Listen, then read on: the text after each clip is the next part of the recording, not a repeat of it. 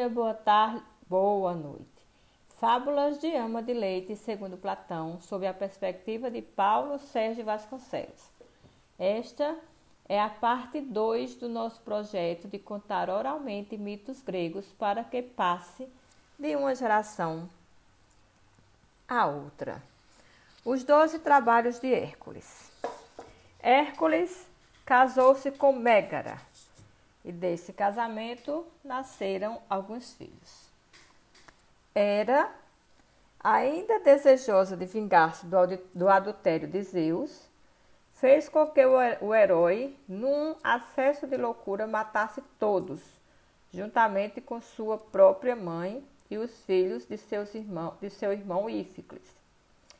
Contaminado por aquele morticínio e desejando se purificar, Hércules se dirigiu ao oráculo de Delfos a fim de consultar o deus Apolo, através de sua sacerdotisa, a Pítia.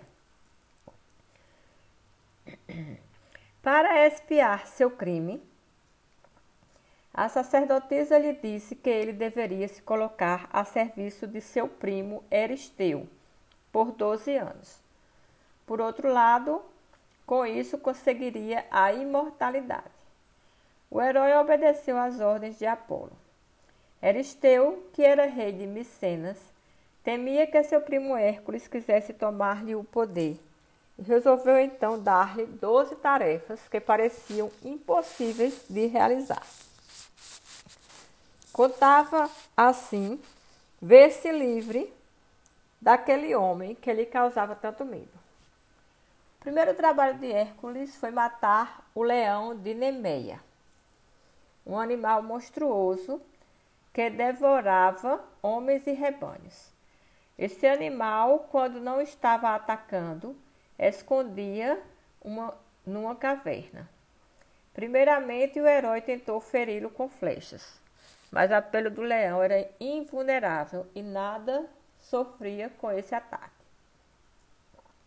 Depois deu-lhe com sua clava fortes golpes e sufocou-o entre seus braços. Morto o leão, Hércules tirou-lhe a pele e se cobriu com ela. Finalmente, Zeus transformou o animal em constelação. Como segundo trabalho, Hércules teve de matar a Hidra de Lerna uma serpente com várias cabeças humanas, segundo alguns, que devastava as terras por onde passava. Seu hábito era mortífero e suas cabeças renasciam em dobro quando cortadas. Além disso, a cabeça do centro era imortal. Mas, com a ajuda de seu sobrinho Iolau, Hércules o herói venceu o monstro. De fato, quando ia cortando as cabeças da hidra, Iolau queimava as feridas, impedindo assim que da carne machucada nascessem novas cabeças. Por fim, Hércules cortou a cabeça do meio, enterrou-a e pôs-lhe por cima de um enorme e pôs-lhe por cima um enorme rochedo.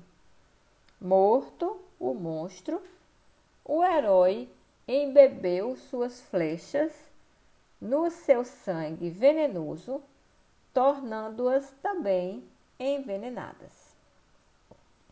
A terceira tarefa de Hércules foi trazer vivo um enorme javali que vivia na montanha, chamada Erimanto, na Arcádia uma região da Grécia. O herói o fez com facilidade, atraindo javali, javali para, fora de, para fora de sua toca e fazendo-o caminhar pela neve até se cansar. Aí capturou-o e levou-o nos ombros até a cidade de seu primo, que lhe ordenara aquele trabalho.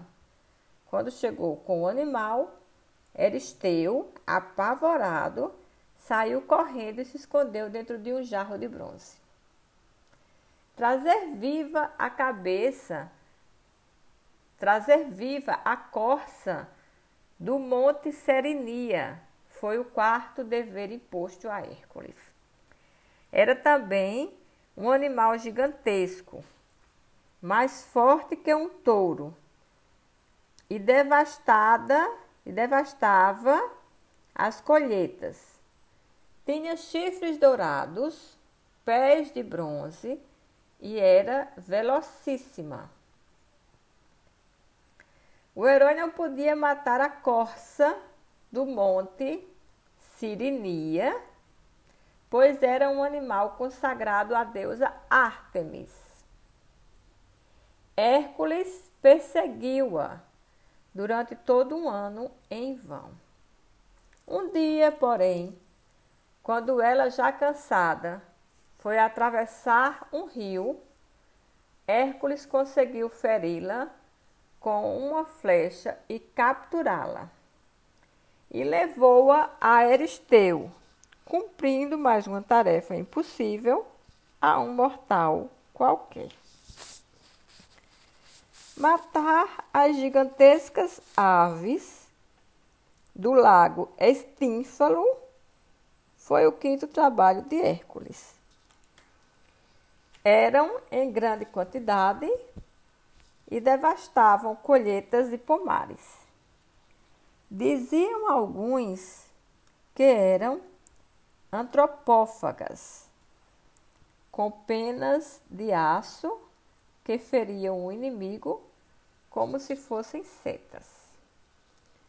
Para liquidá-las, Hércules tinha de as fazer sair da espessa floresta, perto do lago Estínfalo, em que se ocultavam. Teve uma grande ideia. Com castanholas de bronze, fez um barulho tal que as aves saíram daquele esconderijo. Então, usando as setas envenenadas com o sangue de Hidra e de Lerna, de Hidra de Lerna, Hércules matou uma por uma. O sexto trabalho consistiu em limpar os estábulos do rei Algias, que tinha um imenso rebanho com milhares de cabeças. Esse homem não limpava as instalações havia 30 anos. O estrume não era aproveitado como fertilizante nas lavouras e as terras iam ficando estéreis com o passar do tempo. Hércules fez uma aposta com Algias. Receberia uma parte de seu rebanho se conseguisse limpar os estábulos em apenas um dia. Julgando que aquilo era impossível, o rei prontamente aceitou a aposta. Hércules desviou a corrente do rio, de dois rios, aliás, para os estábulos e, com a maior rapidez, conseguiu limpar toda a sujeira acumulada ao longo dos anos.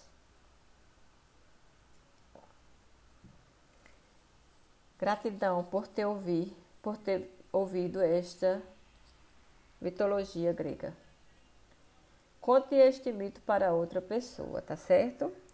Diga se você está gostando, se você gostaria, esperaria outra coisa, que você teria de curiosidade, se você quer acrescentar alguma coisa. Eu, no próximo episódio, continuarei ainda falando sobre os 12 Trabalhos de Hércules, parte 2. E vamos lá!